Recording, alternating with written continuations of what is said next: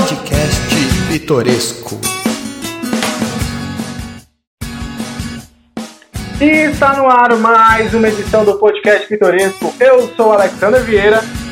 Eu sou o Thiago Abreu. Podcast E hoje vamos falar de Pitoresco. psicologia, Tiagão. É, trouxemos, estamos chique hoje. Hoje, hoje, hoje o papo é sério.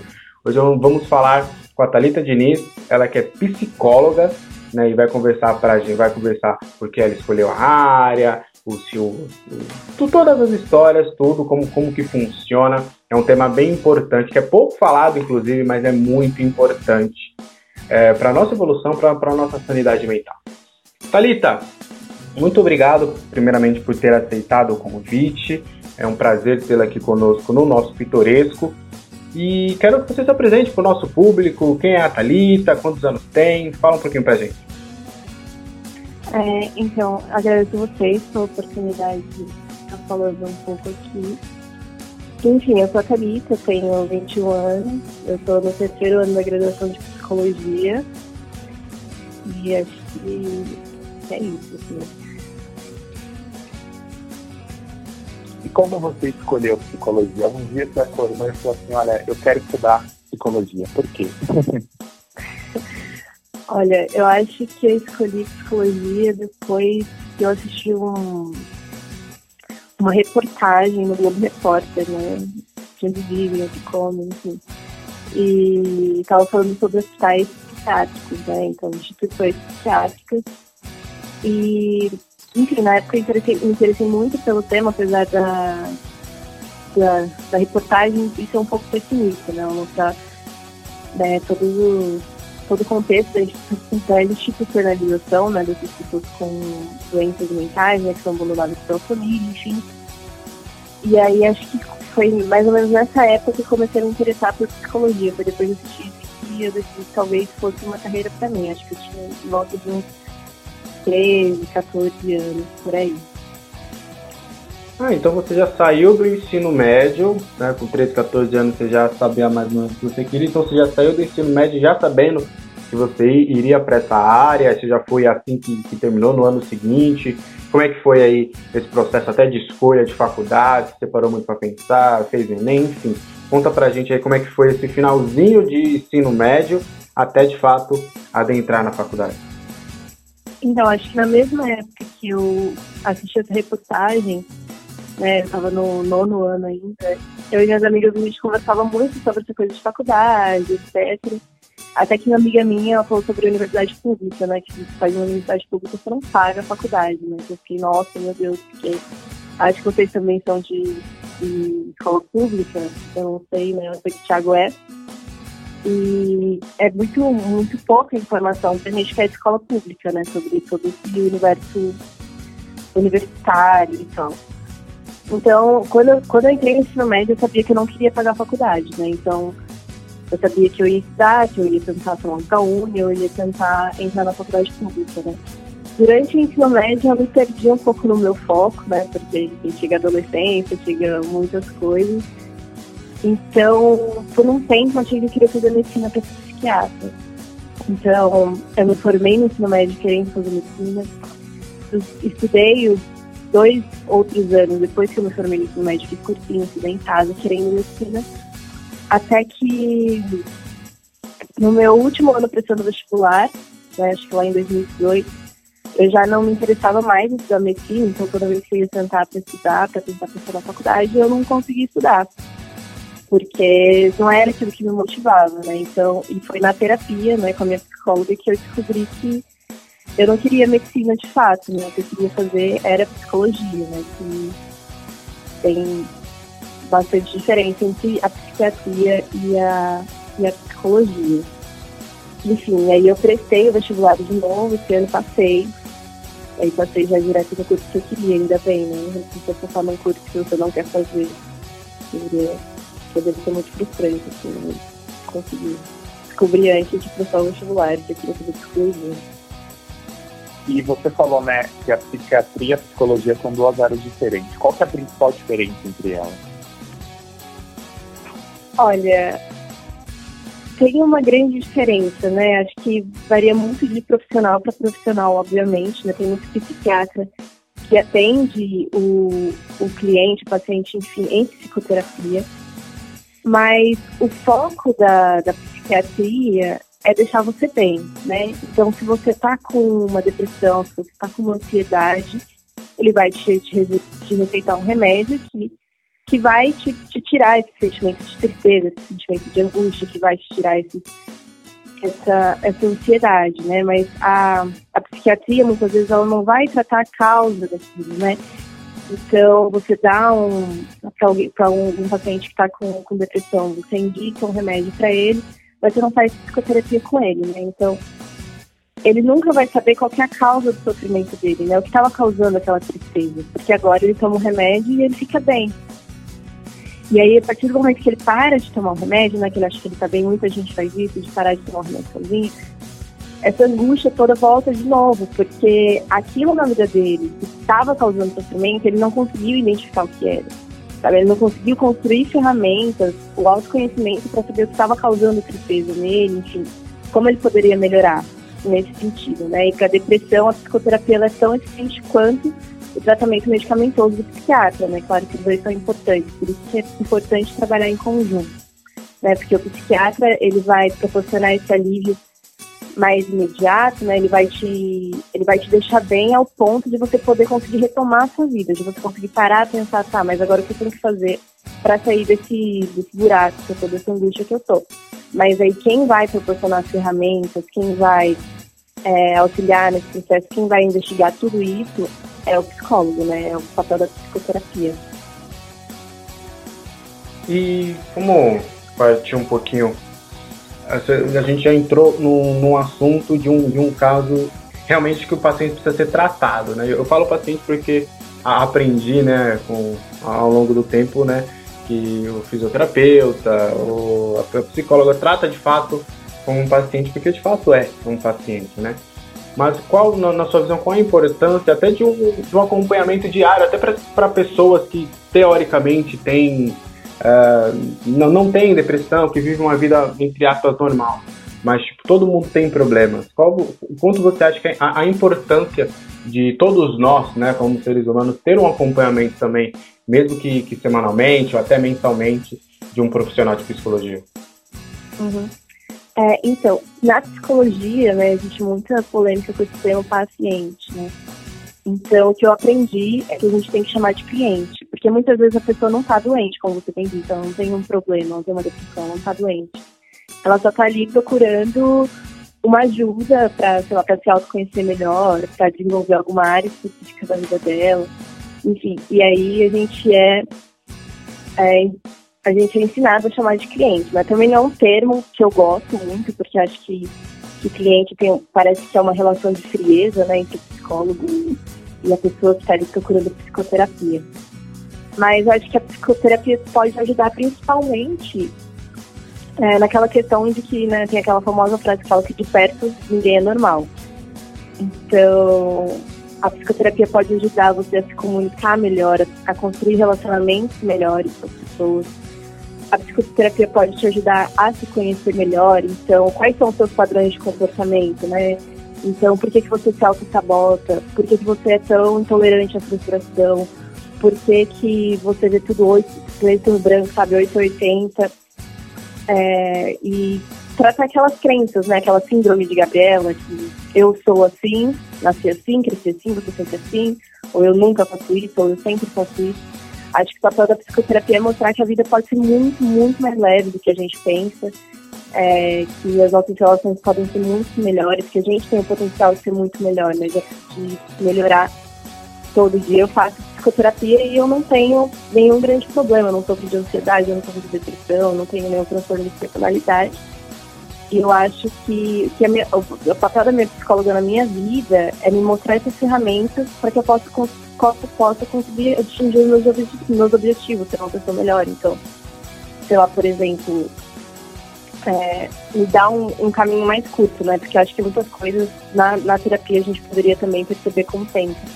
Mas a terapia, ela evita um monte de cagadas, literalmente, que você poderia ter feito, né? Porque você pensava de uma determinada forma.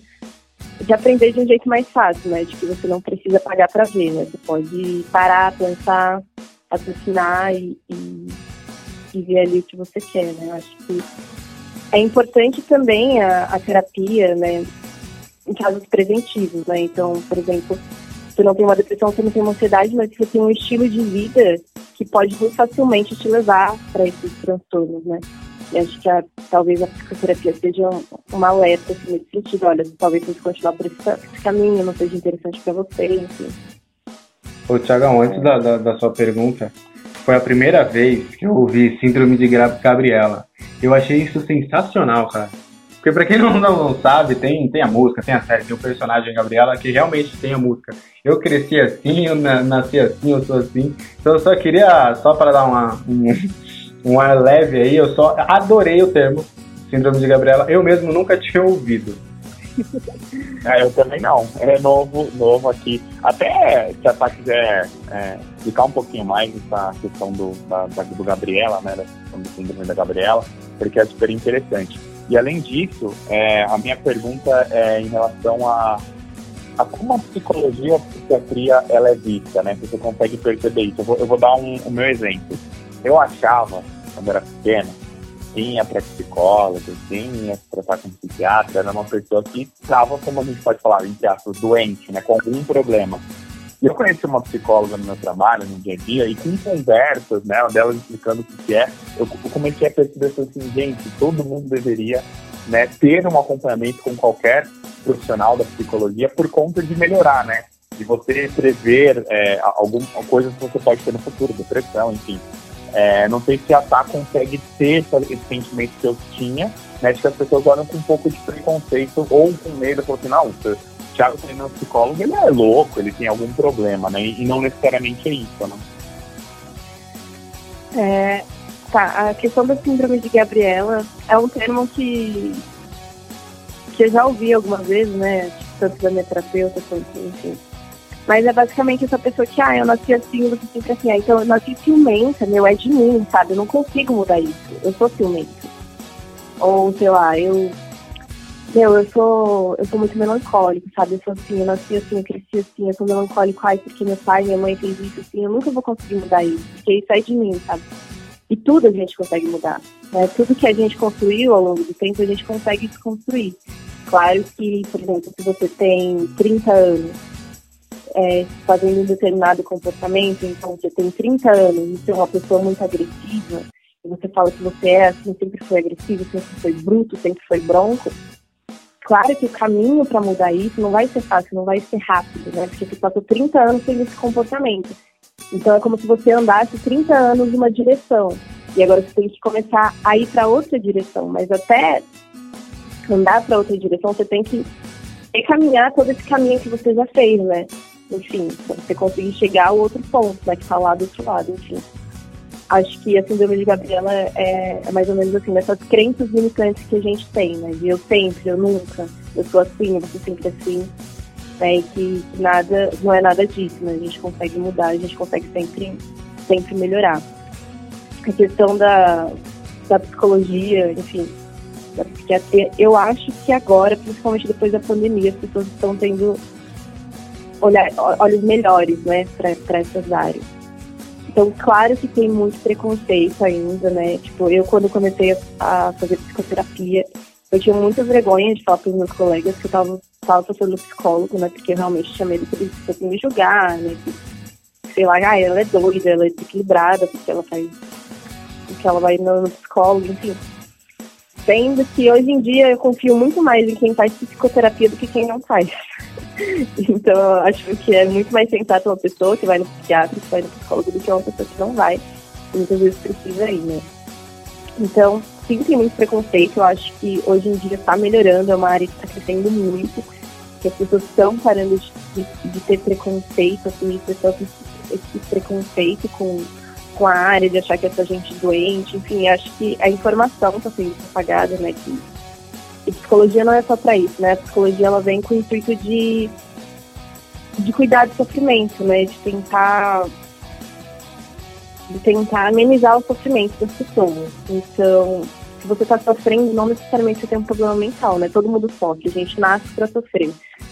A, a, primeira aula do meu curso foi essa, foi todo sofrimento. A gente nasce para sofrer. A partir do momento que a gente que corta o, o nosso umbigo, umbigo, né? Tipo, nosso cordão umbilical, a gente já está sofrendo, né? A gente já está sofrendo a perda de um, de um estado que a gente era antes, né? Estado do ventre, que a gente não precisava, a gente não sentia frio, a gente não sentia fome. E a partir de agora a gente começa a sentir fome, a gente começa a sentir frio, a gente começa a sentir angustiado, a gente começa, enfim, há muitas coisas, né? São várias. A partir do momento que a gente sai da barriga da nossa mãe, a gente vai sofrendo vários processos de luto para tudo, né? Para tudo. Não necessariamente lutos ruins, né? Que, que toda luto que eu falo é que implica uma perda, né? Então, às vezes você tem uma perda para você se melhorar, mas ainda assim é uma perda. E, enfim, eu acho que, voltando na, na questão do, do eu acho que melhorou bastante, né, essa questão. Eu não sei como como é porque também faz muito parte do meu mundo agora na psicologia psicoterapia, mas eu tenho olhos otimistas, né? Que essa, essa visão de que só pessoas doentes vão no psicólogo ou vão no psiquiatra, eu acho que está mudando um pouco, né? Assim, principalmente depois da pandemia, que muita gente precisou né, fazer esse tipo de acompanhamento. E, por exemplo, no jornalismo, vamos pegar a nossa, a minha área aí do Tiagão. No jornalismo, a gente pode partir para o entretenimento, a gente pode partir para a área de esportes, para a área da política, para a área do cotidiano. E na psicologia, tem isso também, tem várias áreas que a gente que, que, um profissional pode atuar. Você sabe quais são as áreas, se na própria faculdade você já teve contato com, com diferentes áreas, se você já conheceu pessoas de diferentes áreas, conta um pouquinho pra gente. Nossa, sim, né? Quando a gente fala em psicologia, acho que a primeira coisa que vem na mente é a psicologia clínica, né? Que é aquela coisa do, do terapeuta, paciente, numa sala fechada, só os dois conversando, enfim, uma sessão de uma hora. Mas a psicologia, ela não é só isso, né?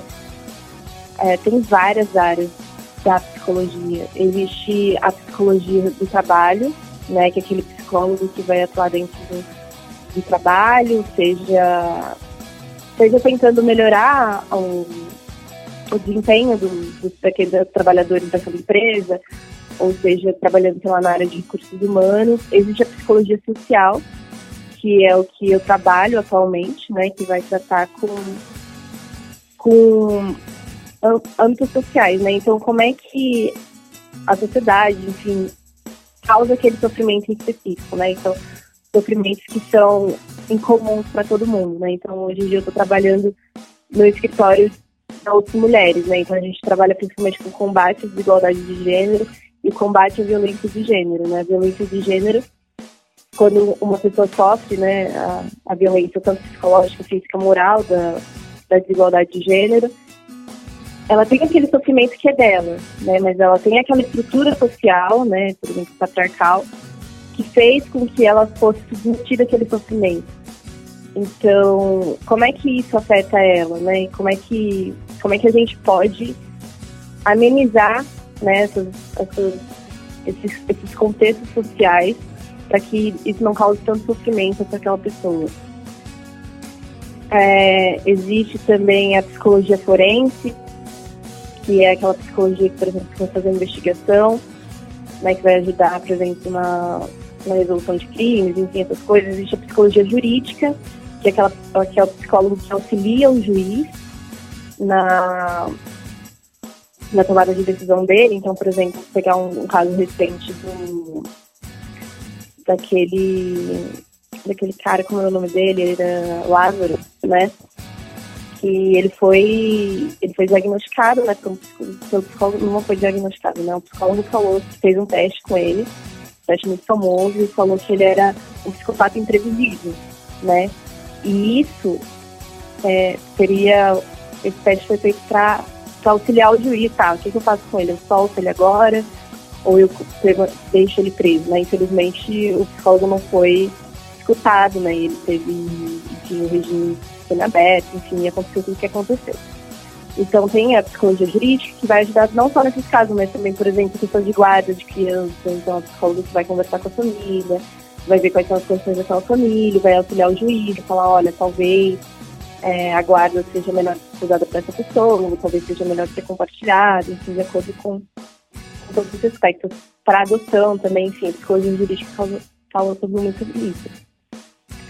tem também a psicologia hospitalar, que é o psicólogo que vai estar nos, nos hospitais, então se a pessoa está em UTI, se a pessoa está internada, está muito longe da família, então é o psicólogo que vai tratar desse sofrimento dentro do hospital.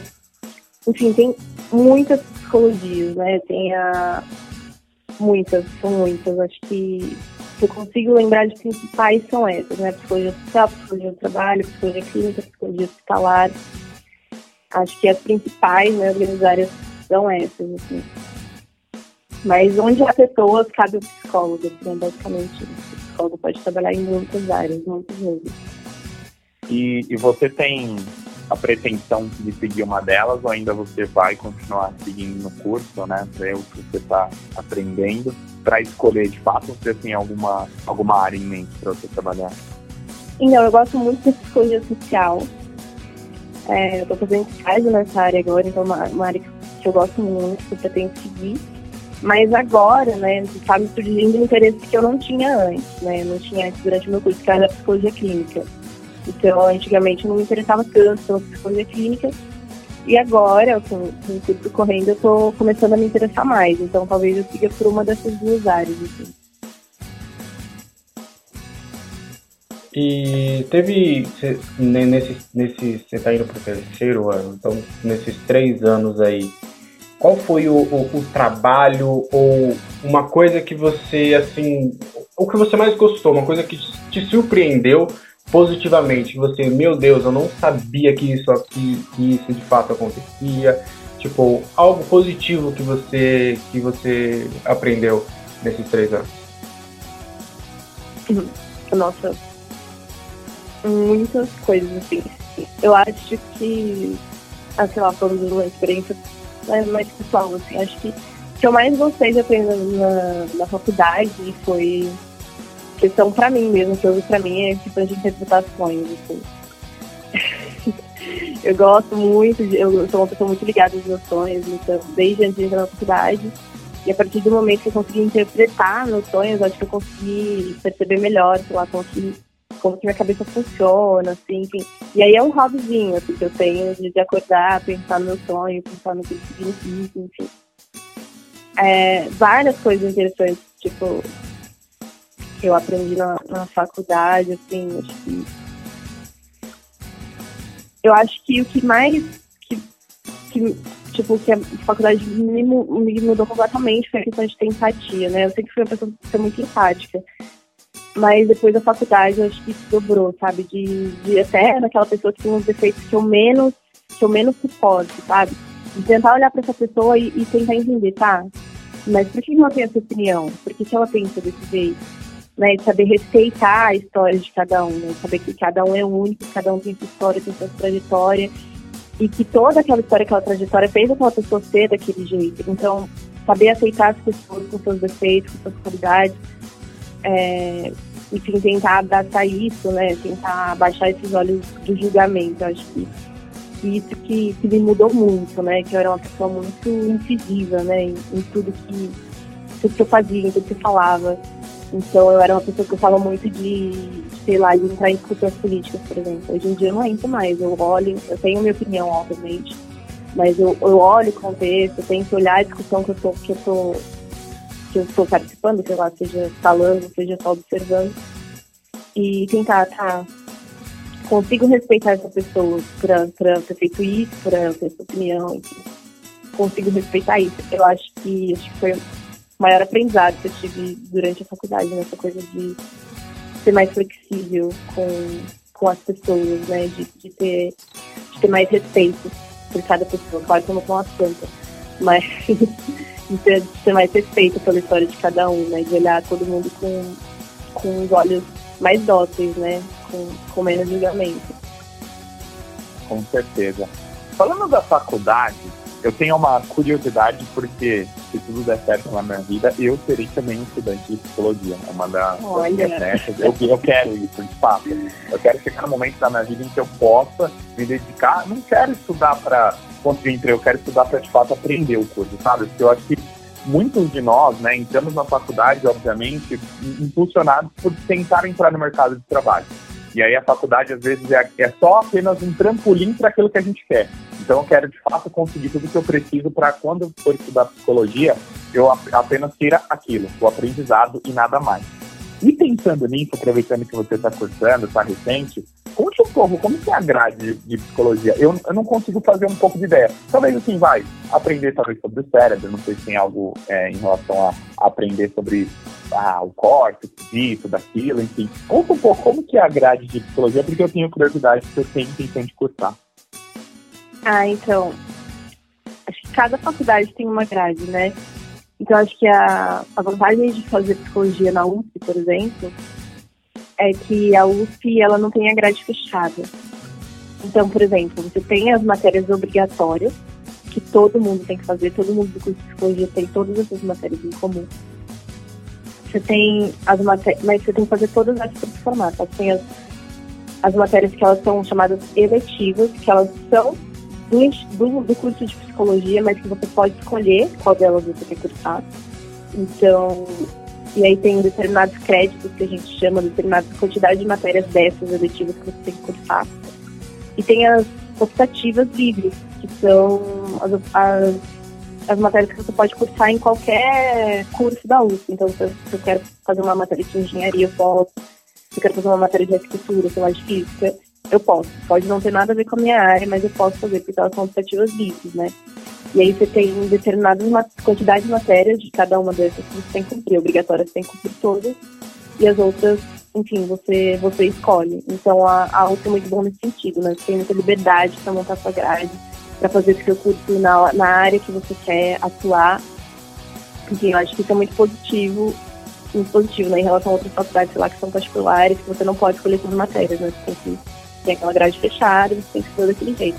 Então, se você quer da psicologia, né? Acho que se você não tiver essa oportunidade, né, sei lá, de fazer uma faculdade que deixe você escolher suas matérias, e você tentar olhar as grades, as grades de psicologia da universidade, né? Então, fazer um Google e olhar, né, qual é a área de psicologia que você tem mais interesse em aprender, ou que você tem mais interesse em atuar, e ver qual dessas faculdades que oferece mais, maior número de matérias sobre aquele assunto. Mas sim, é, o curso de psicologia da USP é considerado um curso de das áreas biológicas, então não é das áreas humanas, é um curso das áreas biológicas lá na USP.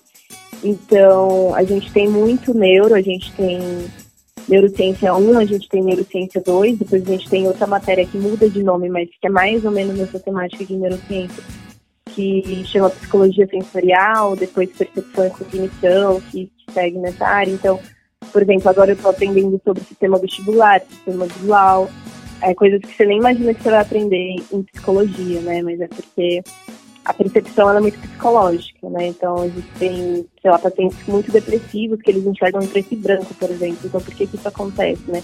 Nossa percepção é completamente psicológica, né? Então, tem um cheiro que você ama, sei lá, um cheiro de uma pessoa que você ama, e aí você termina com essa pessoa, e aí você não suporta mais sentir o cheiro daquele perfume, e daí você já odeia, já passa mal, enfim, uma coisa assim. Essa percepção é muito psicológica. Então, sim, tem muito de neuro também, psicologia. É, a gente tem uma matéria também que se chama etologia, que chama estudo do comportamento animal, então não é nem humano, é comportamento animal. A gente teve genética e evolução. É tem muita matéria voltada à biologia, mas também tem outros que são né, mais da área psicologia, psicologia clínica, história filosofia da psicologia, né, psicologia da educação, que também é uma área muito importante que eu esqueci de falar na outra pergunta, né? Então, psicologia escolar, tem muitas áreas também voltadas na psicologia escolar. Enfim, é, acho que é isso, né? E a partir do quarto ano você, você pode começar, você começa a atender, né, obrigatoriamente. Na UF você tem a opção de começar a atender antes, né? Que também é um diferencial das outras faculdades de psicologia. Mas a partir do quarto ano você pode começar, você começa a atender, enfim, e aí você faz, enfim, aí você vai fazendo esses estágios, e aí os estágios são, são dentro das próprias matérias, então o curso de psicologia não é igual um curso de administração, por exemplo, para se formar você precisa conseguir um estágio fora. Não, os estágios eles já têm, a própria faculdade já oferece todos os estágios que você precisa para conseguir se formar. E quando, por, por exemplo, uh, digamos que. Vai, vamos, vamos, vamos me colocar eu levo uma vida normal e tudo mais, não, não tenho um acompanhamento semanal ou não tenho nenhum tipo de acompanhamento com um profissional de psicologia. quando, quais são os sinais de que, na sua visão, de que eu tenho que entender que eu preciso de, de, dessa ajuda? Quais são os sinais que eu devo, até para as pessoas que estão nos ouvindo, é, quais os sinais que ela tem que identificar dela mesma de que, pô, ela precisa realmente de um acompanhamento psicológico e as pessoas ah, do nosso convívio, mãe, é, pai, filhos, amigos, como, como que a gente pode identificar e falar, olha, realmente você está precisando de ajuda? Qual, qual, na sua visão, qual é esse etapa? Qual é esse momento? Hum, eu acho. Né, puxando um pouco o que você tinha, tinha falado antes sobre todo mundo precisar de terapia, assim. Eu não acho que todo mundo precisa de terapia, mas eu acho que boa parte da população precisa, tipo 90%. Tem umas pessoas que eu olho assim e eu penso, não, como que essa pessoa consegue, assim, sabe? Que é uma pessoa muito assertiva, uma pessoa que sabe lidar bem com as próprias questões, enfim. E aí eu olho e falo, realmente, essa pessoa não precisaria de uma psicoterapia, porque ela consegue virar muito bem sozinha, mas acho que a grande maioria das pessoas seria muito beneficiada por um, por um acompanhamento psicológico. Eu acho que é, principais questões, assim, que, por exemplo, precisa de uma psicoterapia, é a questão de você você tem, tem crenças muito limitantes. Então, por exemplo, sei lá, eu acho que nenhuma mulher presta. Aí todo relacionamento que eu me envolvo, eu sou traída. Sabe? Porque nenhuma mulher presta. E às vezes a pessoa, ela só se envolve no, ela já se envolve no relacionamento tendo essa, essa impressão de que ela vai ser traída. E ela é realmente de fato, porque ela só se envolve com, com um perfil de pessoas que realmente trair, trairia ela, para ela, para alimentar essa crença dentro dela de que nenhuma, de, por exemplo, de que nenhuma mulher presta. É, então, vê se você tem, tem esse tipo de sintoma, sabe? Ai, toda relação que eu tenho é muito conturbada então, aí eu tô muito. Minha relação com a minha família é muito conturbada, a relação com meus amigos é muito conturbada, a relação com o meu trabalho é muito conturbada. Eu não consigo me dar bem com ninguém, ninguém gosta de mim. É, questões do tipo, tá, eu gosto do meu trabalho, eu gosto do que eu faço, eu gosto da faculdade que eu escolhi, mas eu não tenho motivação para para fazer o meu trabalho. Tem dia que eu acordo e faço tudo, tem dia que eu acordo e não faço nada. É, eu me sinto muito angustiado em ambientes com muitas pessoas. Então, se eu tô, sei lá, em um ambiente com muitas pessoas, eu, eu, sinto uma fobia, eu me sinto muito angustiada, eu quero sair dali logo. É, eu não consigo enfrentar situações, eu não consigo enfrentar novas situações. Então, eu não consigo, por exemplo, é, eu quero, não gosto do meu emprego, mas eu não consigo procurar outro emprego porque eu tenho medo do que vai vir a ser. Eu, eu não queria fazer entrevista de novo, eu não queria passar por todo esse processo de novo. Essas pessoas que têm medo de viver, sabe? Aí eu, eu não queria ter que, ter que fazer isso de novo, sabe? Ai, meu relacionamento é muito ruim, meu casamento tá muito ruim, mas eu tenho medo de terminar porque eu não sei o que vai ser depois. Então, essas, essas relações de medo, né, de ter medo, muito medo do futuro, de, de não ter essa ferramenta que te ajudam a enfrentar as coisas, né? Então, sei lá, me sinto muito ansioso também, minha, minha cabeça é um turbilhão de pensamentos, eu tenho muita insônia, então todo dia ou eu não consigo dormir, né? Eu demoro muito para dormir, ou eu acordo no meio da noite e não consigo dormir mais. É, toda vez que, então, questão de alimentação também, né? Me sinto muito ansioso e tal, como muito, ou bebo muito. Sempre que me sinto muito ansioso, né? Então, essa questão de você de você estar tá comendo muito por uma ansiedade, por uma coisa, é, talvez seja para preencher um vazio que você tem dentro de você, né? Que não é um vazio de comida, é um vazio sentimental. Então, por isso você está né, tendo toda essa compulsão, por, seja por, por drogas, por álcool, por comida, que acho que são, são várias situações disparadoras, né? Se você tem. Acho que, enfim, são muitas questões disparadoras que passam você.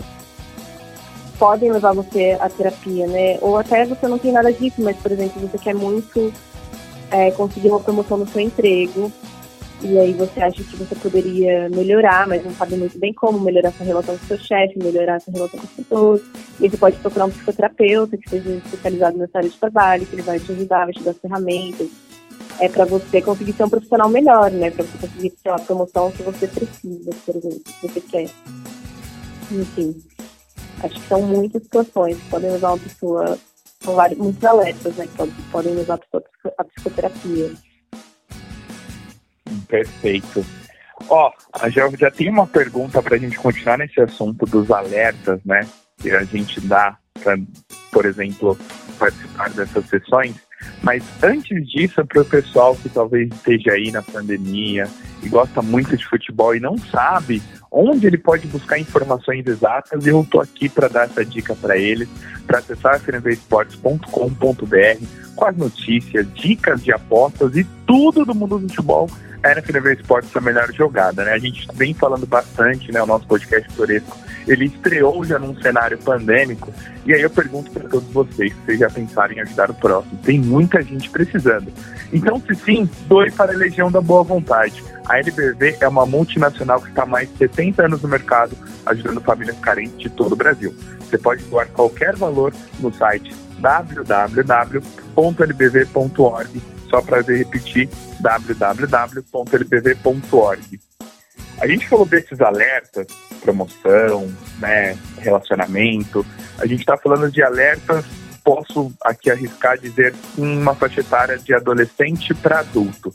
Mas e as crianças, né? Visto que nós somos a construção muito do que a gente tem na infância. Então, às vezes a falta de um amor paterno, às vezes a falta de uma atenção, enfim, algo do tipo que na infância a gente sofre com isso, isso só vai acarretando para o futuro. Qual alerta a gente consegue talvez perceber ou visualizar numa criança, né, de que a gente precisa ter um pouco mais de atenção? Principalmente nesse cenário de pandemia que as crianças estão, né, não podendo ficar juntas, né, seja na escola, seja no, no, condomínio em que elas vivem, enfim, na rua também, por conta do, do cenário que a gente tem da, da pandemia do coronavírus. Mas quais alertas a gente consegue prever? Talvez uma criança de 8 anos fala assim: hum, é bom a gente ficar esperto aqui, porque ela pode estar desenvolvendo algo do tipo, alguma questão que lá no futuro vai gerar uma ansiedade, enfim, uma angústia. A gente consegue ter sinais de crianças para a gente prever essa situação? Eu acho que é muito mais fácil ver em criança do que em adulto, né? Porque a criança, sim, porque a criança ela não tem esse filtro que a gente tem de tentar esconder nossos sentimentos, né? A criança ela é muito sincera, né? Então, numa conversa mais profunda que você tem com a criança, então às vezes você brincando com a criança, né? Porque a psicoterapia infantil é muito de brincar. Então o psicólogo vai lá, vai brincar e conforme do jeito que a criança brinca, por exemplo, o psicólogo vai conseguir entender né, que tipo de emoções que a criança está tendo, que tipo de contexto familiar que ela tem.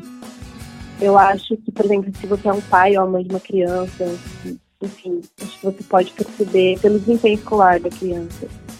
É, porque muitas, muitas vezes o fracasso escolar é um alto indício de que aquela criança está passando por algum problema emocional, não por um problema intelectual, mas por algum problema emocional observar os, os desenhos das, das, das, crianças, sei lá, então você percebe que tem algum elemento estranho, por exemplo, a criança faz um desenho e pinta tudo de preto. Aí você fica, opa, aí você pede pra fazer outro desenho e tal, e ela pinta tudo de preto de novo, você opa, né, o que está acontecendo? É, então, conversando com a criança, a criança ela fala o que ela está sentindo, então é, perguntar para ela, enfim, ela, ela vai falar se ela tá se sentindo sozinha ou que ela tá com, com uma questão emocional, do jeito que ela se sente, porque a criança ela é muito sincera. Então, talvez esse olhar mais cuidadoso, né, para, por exemplo, perceber como é que uma criança tá, ela tá, tá brincando de imaginação.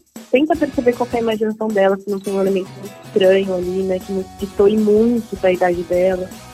Então, uma criança que ela tem seis anos, ela se comporta como adulta, por exemplo talvez seja. Tem gente que tem adulto, tem gente que acha muito bonitinho, né? Uma criança se comportar igual adulto. Eu acho muito preocupante.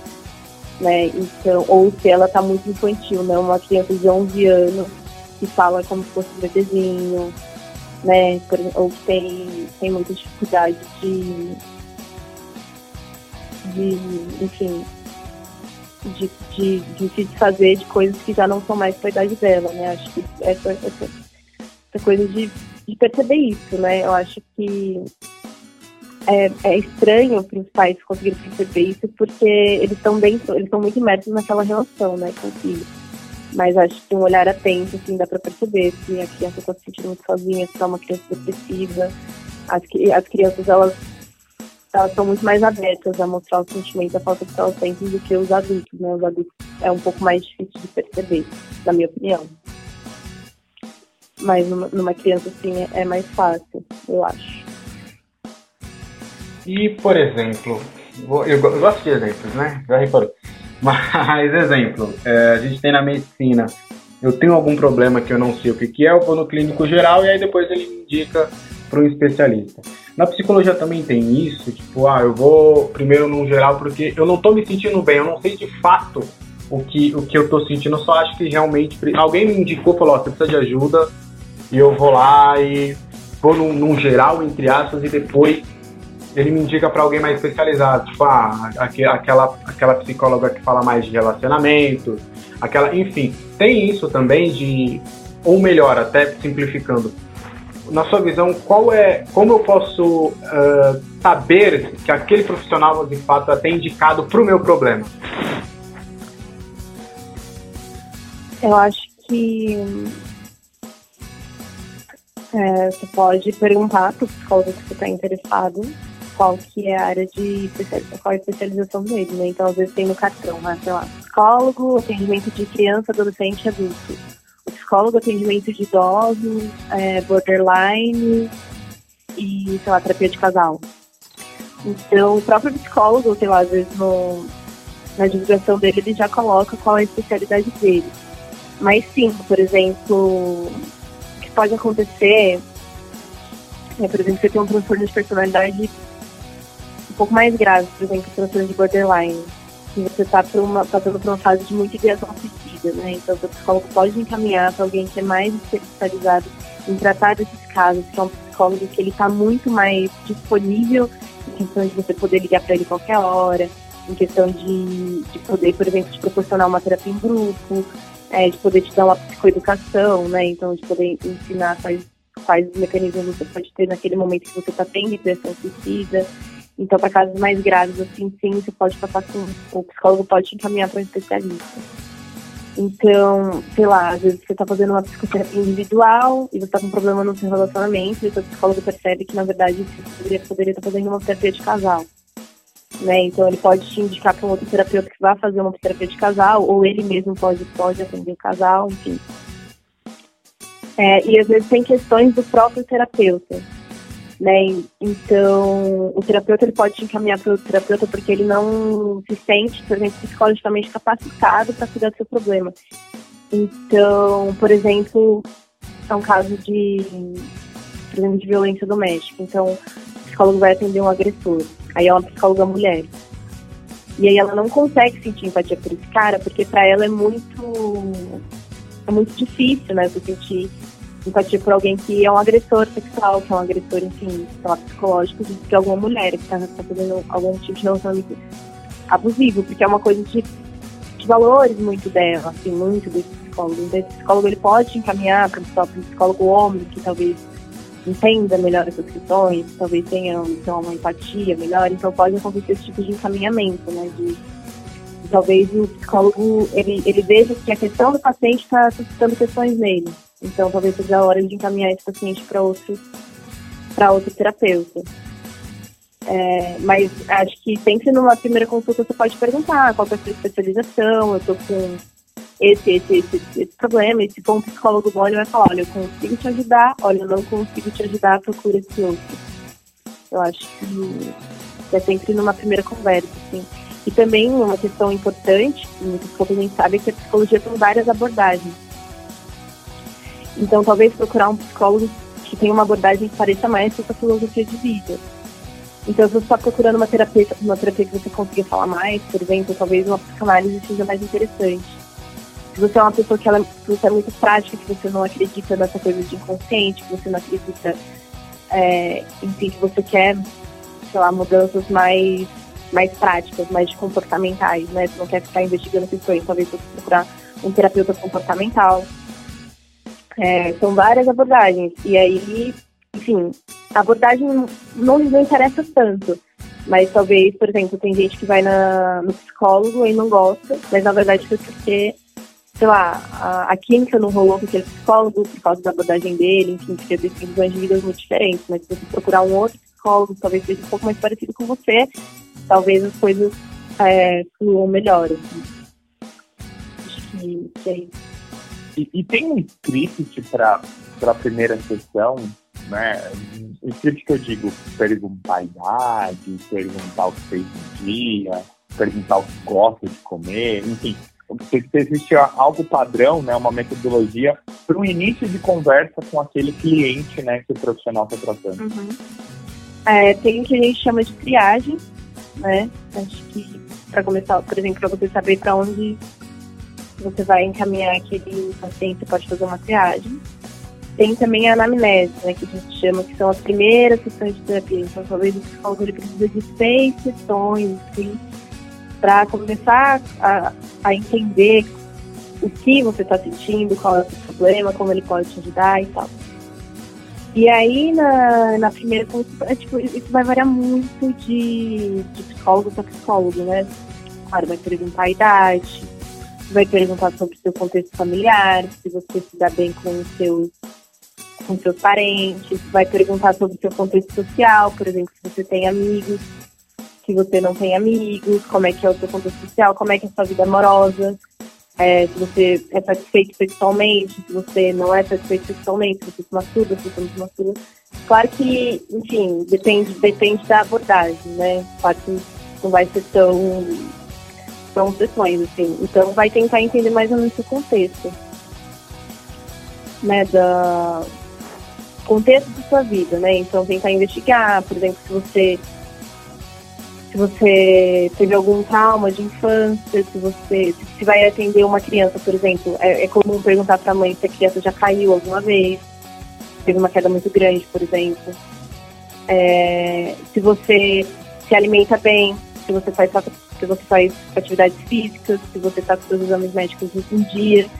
Então, sei lá, às vezes a pessoa reclama de um desânimo muito grande e ela vai ficar na, na, na psicoterapia, psicoterapia, psicoterapia, esse desânimo nunca some. Porque, na verdade, esse desânimo era uma falta de vitamina D, sabe? Que, que a psicoterapia não ia resolver. O que ia resolver seria uma grande tarde de sol na praia, entendeu? para tentar repor essa vitamina D. Então é importante estar com os exames médicos em dia, com alimentação boa, com atividade física em dia, né? Tudo isso corrobora para a saúde mental, né? Então, as primeiras sessões, o psicólogo vai tentar entender qual é o contexto daquele, daquele paciente mesmo, né? Qual é o contexto dele, como é o trabalho dele, como é a família dele, como, é, como, como são os vínculos sociais dele, como é que ele se relaciona com essas pessoas, como é que ele responde as coisas que acontecem na vida dele ou como é que ele inicia questões da vida dele. Acho que, que é mais uma, uma visão de campo, assim, né? Não, não sei se existem questões padrões, acho que vai depender de psicólogo para psicólogo, mas é, é mais tentar entender o contexto de que aquele paciente está vindo, qual que é a queixa dele, né?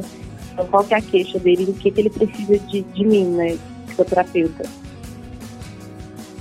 E é, eu sempre, a gente sempre fala, né, que o podcast é feito para as pessoas que sabem um pouco, que não sabem nada e que são especialistas. Então, por mais que possa parecer uma pergunta é, besta, eu vou até tentar trazer alguns exemplos até para ir mais profundo no assunto. Do fato do psicólogo, é, se existe uma conduta, uma punição, alguma coisa, para que ele não possa falar o que aconteceu na consulta, tipo, explanar o que aconteceu. É, obviamente a gente sabe que não, não pode.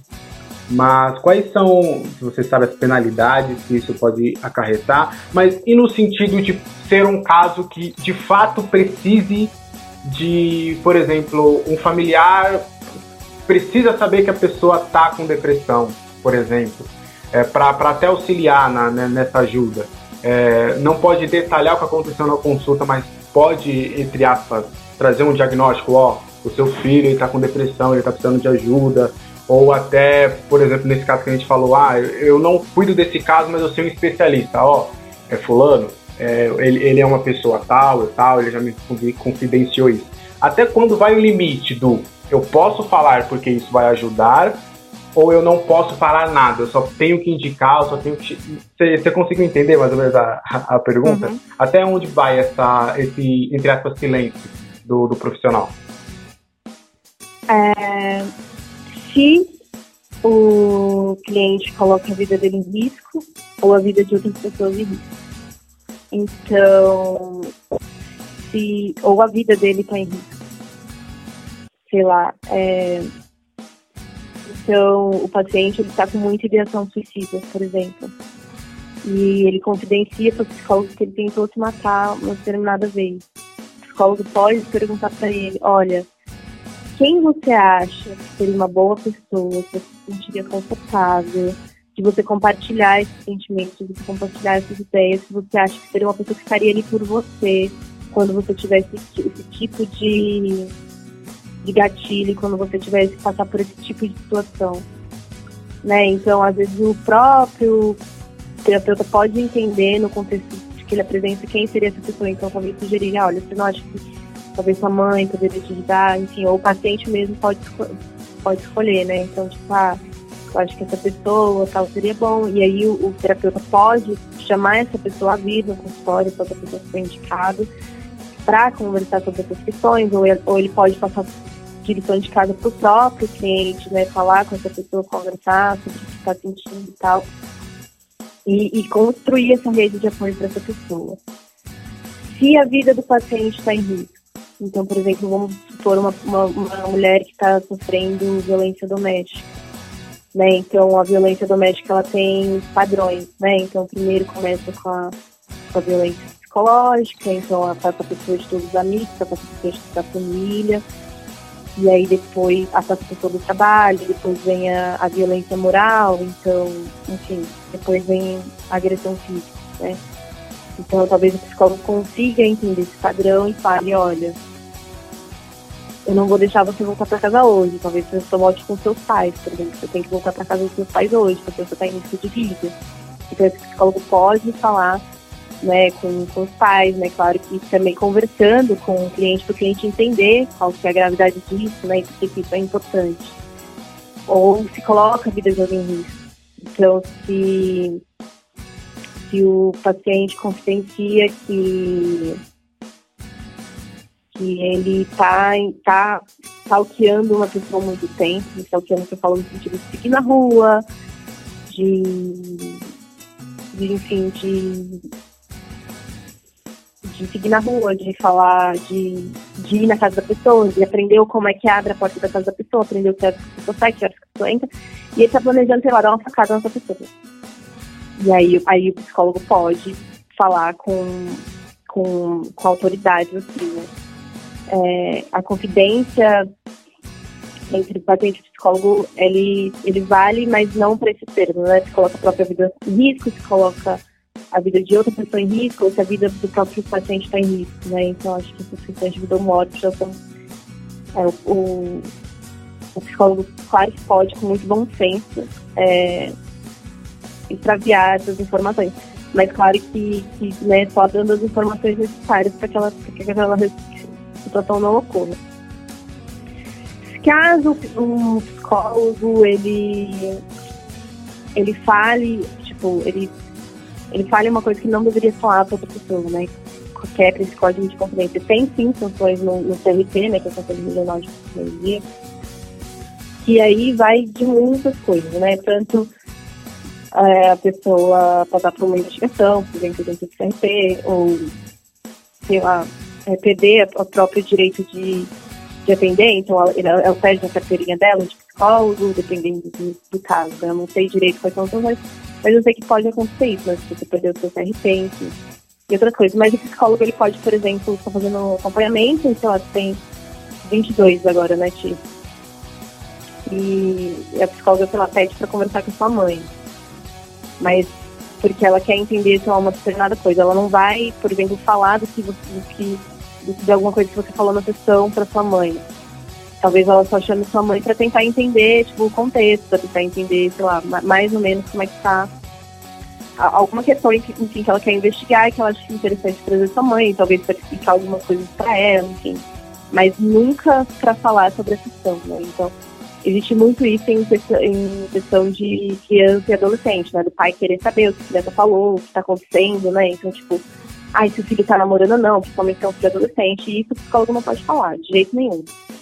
É, o psicólogo vai falar ali com o pai só o que é de interesse ao pai, né? Só o que o pai precisa saber. Então, tipo, ah, seu filho está bem, é, eu quero, é, tipo, quero que você converse comigo sobre tal e tal situação, para tentar entender, então, sei lá, para tentar atender, fazer esse atendimento mais, né, porque quando a gente fala de menor de idade, você tem que, os pais geralmente esperam um feedback, né, então, sempre isso, mas a confidencialidade é primordial, assim, o psicólogo não pode te falar nada, nada, nada mesmo. O que acontece na sessão, se não for é, se não for sobre esses três casos que, que eu citei, primeiramente. Aquele ditado, né? O que acontece em Vegas, fica em Vegas. É, Outra, para a gente conseguir é, finalizar aqui esse excelente papo, como é que está a sua rotina? Você já está fazendo trabalho ligado à psicologia? Se eu não estou enganado, né, posso estar cometendo uma gafe, mas houve um tempo em que você preparava nos cursinhos para prestar Enem, para prestar os vestibulares, enfim. Como está a sua rotina, além dos estudos né, na área da psicologia? O que, que você faz para ter essa remuneração, para, enfim, para conseguir viver né, nesse país? A gente sabe que está difícil, está tudo caro e a gente precisa viver. Então, como eu passei em universidade pública, né, nos meus primeiros anos eu eu ganhava bolsa, né, auxílio permanente então eu consegui viver nesse aspecto. Agora eu consegui um estágio, né, no terceiro ano, estágio de psicologia é difícil de conseguir. E eu consegui, então agora eu estou precedendo do estágio, né, estágio remunerado. E a questão do, dos cursinhos, né, eu sempre trabalhei muito com cursinhos, sempre dei aula. É, no começo do meu curso eu também dava aula particular né, para pessoas que estavam querendo passar no vestibular, enfim, ou até próprios concursos, né, uma coisa que eu fazia parte, tentar ganhar dinheiro, porque o curso de psicologia é integral lá não, então é muito difícil você conseguir um trabalho, né, estudando o dia todo. Mas é, foi basicamente isso, eu, eu, dava aula, eu fazia pico, eu aplicava prova de vestibular também. É, ah, a gente vai virando, né, na vida a gente tem que rebolar, né? Então, já fiz muita coisa, já, já trabalhei com design digital também, para conseguir manter no curso. Mas é, o bom de fazer faculdade pública é que ela garante a sua permanência, né? Então, tipo, tem várias bolsas permanentes dentro da USP que, que daí vão garantir que você não, sabe, não, não, passe fome, assim, sabe? Tipo, não passe por tantas necessidades, consiga é, continuar no seu curso de graduação, né? Principalmente um curso de graduação que é integral. E agora minha rotina, é, agora que eu tô mais, né, pra metade do curso, mais pra metade do final, eu tenho menos matérias, né, então as matérias obrigatórias, como eu falei, eu tenho menos, então pro semestre que vem eu consegui é, fazer uma grade com que eu só fizesse as matérias de manhã, né, como eu falei, você consegue montar sua grade, para fazer o estágio à tarde. Então, de manhã, eu faço estágio à tarde, e aí à noite praticamente eu me dedico a essas questões de esses, trabalhos voluntários que eu faço, né, para as pessoas que querem passar no Enem, querem passar no vestibular, enfim, então corrijo redação, às vezes dou uma aula ou outra. Mas agora eu estou fazendo isso principalmente voluntariamente, sabe? Não estou precisando mais dar aulas particulares para conseguir viver né? Nesse país, meu Deus. Tiagão, um ótimo papo, né? Excelente papo excelente papo. O, a gente já começou a semana, né, gravando aqui com um alto astral, com bastante conhecimento aí pra gente que é da área do jornalismo, né, a gente tem que acabar sabendo de muitas coisas. Então pra gente é sempre um aprendizado e um prazer estar gravando aqui logo cedo pra gente saber de temas que a gente, no dia a dia, a gente ouve falar, a gente escuta, né? Mas a gente não se aprofunda, não faz as perguntas e eu acho que aqui ficou claro, né? Até essa questão da minha dúvida que eu tinha, se era mais fácil perceber num adulto ou perceber numa criança. E a gente às vezes acha que talvez no, na, no adulto vai ser mais fácil porque ele vai te falar, mas o adulto às vezes não vai querer te falar porque, como a Ká disse, né? A gente sabe mascarar as coisas, a criança não. A criança já é uma coisa mais sincera. Então, você coloca ele para brincar, aplica ali um teste psicológico, ele vai conseguir responder né, e, e dar indícios para o profissional que estava analisando. Perfeito. Quero novamente agradecer a Thalita pelo ótimo papo. Né, foi muito, é muito legal e é um tema muito importante né, para a gente, para o nosso público também entender. É, e assim, muito obrigado, foi muito bom mesmo. É, se você quiser deixar aí suas redes sociais, se você quiser um, falar sobre algo que a gente não perguntou, se você quer dar um recado pro pessoal, mandar até beijo para alguém, fica à vontade, esse espaço final é todo seu. Muito, muito obrigado mesmo, viu, Thalita? É que isso. O prazer foi todo meu. Eu acho que a única coisa que eu queria falar é para as pessoas não terem medo, né? De procurar psicoterapia, de procurar o psicólogo. É, talvez você ache que o psicólogo vai te fazer encarar questões que você não está preparado para encarar, mas é, na verdade o papel do psicólogo é fazer você é te dar essas ferramentas e você ficar preparado para fazer fazer essa grande mudança que você precisa fazer na sua vida, para você melhorar, para você ser uma pessoa melhor, para você ser uma pessoa mais feliz, né, para você conseguir bancar os seus desejos mesmo, né? Então não tenha medo de procurar psicoterapia, se você acha que você precisa, se você acha que não precisa. É, por uma questão de autoconhecimento, por uma questão de de, enfim, de prevenir, né, certas situações, de, de, melhorar os seus relacionamentos e saber que a vida ela pode ser muito mais leve, que ela pode ser muito mais feliz. Então, você pode ser muito mais gostosa de viver do que muitas vezes a gente pensa, do que muitas vezes a gente vive, né? Acho que, é só esse o meu recado, não tenham medo, ninguém é louco por procurar um psicólogo. E é isso, muito obrigada a vocês pela conversa, adorei. ó, ó, essa frase aí me pegou no final, tá? Vou, repetir antes da gente terminar. Você não é um louco por ir por, pra, para um psicólogo, realmente é uma frase muito, muito, muito legal. Novamente agradecer a Thalita, agradecer ao Tiagão por mais uma vez estar aí conosco. Agradecer você que esteve conosco até o final, né? Vai lá no nosso Instagram também, arroba podcast Pitoresco, que aí você fica por dentro das novidades que acontecem aqui no Pitoresco, tá certo? Eu sou Alexandre Vieira, até o próximo episódio. Falou, fui! Podcast Pitoresco.